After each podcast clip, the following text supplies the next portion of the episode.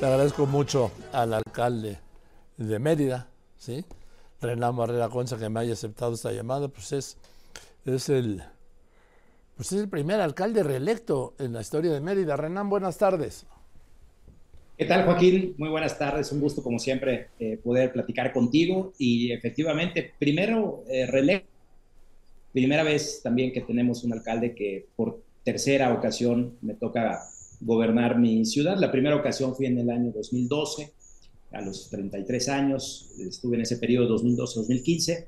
Luego en el 2018-2021 y ahora acabo de presentar mi segundo informe de esta tercera administración al frente de la, del Ayuntamiento de la Ciudad de Mérida. Ahora, ya que te sientes también ahí, ¿vas a buscar la reelección por el Ayuntamiento de Mérida o vas a querer jugar por el gobierno de Yucatán? Bueno, eh, estamos ya perfilándonos para la preparación de lo que será el proceso interno, eh, que en su momento, de acuerdo a los tiempos que marque la ley, me permita participar como aspirante a la candidatura al gobierno del estado. Ya eh, en esta eh, pues en este proceso en el cual ya estamos iniciando las pláticas, ya tenemos los primeros acuerdos, hay mucha armonía entre los diferentes actores y los diferentes liderazgos, una extraordinaria relación con el gobernador eh, Mauricio Vila.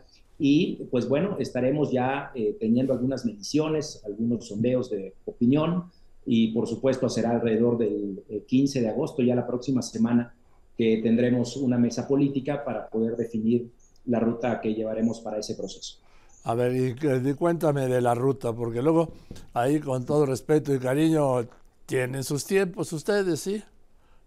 Sí, bueno, los tiempos, pues hemos visto que se han adelantado en lo nacional y haces muy bien en decir que pues son a veces procesos que son demasiado previos a los procesos preestablecidos, pero lo que hemos hecho es establecer mesas de diálogo. Importante poner el contexto de que además de la presidencia de la República y las dos cámaras, se van a renovar nueve eh, gubernaturas en nueve estados.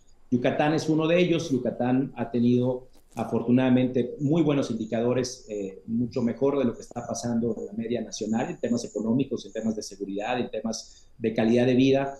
Y bueno, también Yucatán a lo largo de la historia, Joaquín ha aportado mucho al desarrollo democrático del país. La primera mujer que fue electa para un cargo de elección popular fue una regidora del Ayuntamiento de Mérida en 1922, cuando fue ya consecuencia de aquel Congreso Feminista de 1916. Sí, yo recuerdo con, yo recuerdo con mucho cariño a Carlos Castillo que decía, me decía, mira Joaquín, hay más panistas en Mérida que en la ciudad, que en el Distrito Federal. Sí, y era cierto. Así es, y de hecho, bueno, Carlos me, fue el que me invitó, estaba yo en mi época universitaria cuando él era presidente nacional del PAN y pues además orgullosamente yucateco. Carlos fue uno de los eh, principales promotores de una nueva generación del partido.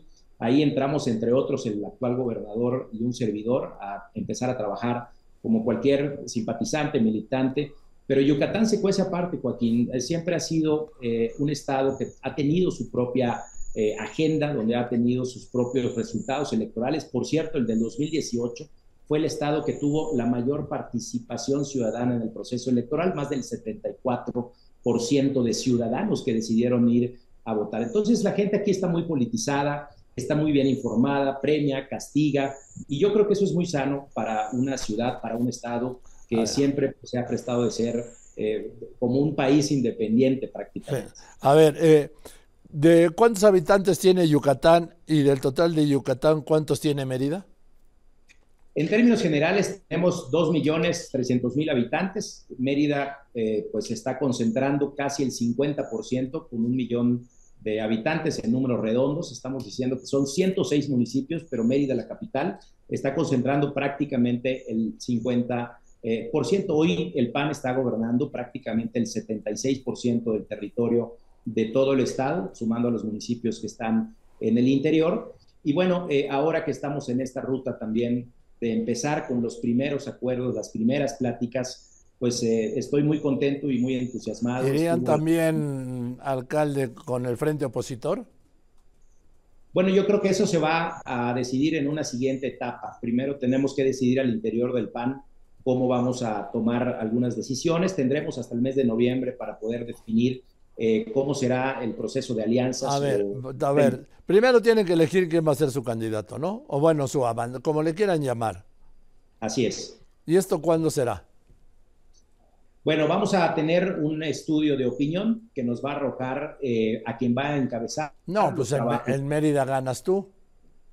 Bueno, ya estamos en esa, en esa plática, en esa ruta. Hay, desde luego, algunos otros compañeros que también están en la misma ruta, pero ya estaremos ya prácticamente el 15 de agosto definiendo a quien encabece los trabajos y posteriormente eh, la plataforma organizacional electoral y desde luego ya una vez que tengamos los tiempos legales de las precampañas, formalizar eh, esta aspiración. Entonces, Renan, hablaremos después del 15 de agosto, ¿sí? Dentro de cinco días. Así es, tendremos una cita en el Comité Ejecutivo Nacional. ¿Y ya sabremos quién? y ya habrá eh, una, muy alta posibilidad de saber quién va a encabezar. Entonces hablaremos después del 15 de agosto. Así es, Joaquín. Gracias, Renan. Buenas tardes. Gracias. Saludos. Pues es muy bien, Renan Barrera, sí, alcalde de Mérida, que por lo visto va a ser el candidato del Frente Opositor al gobierno de Yucatán.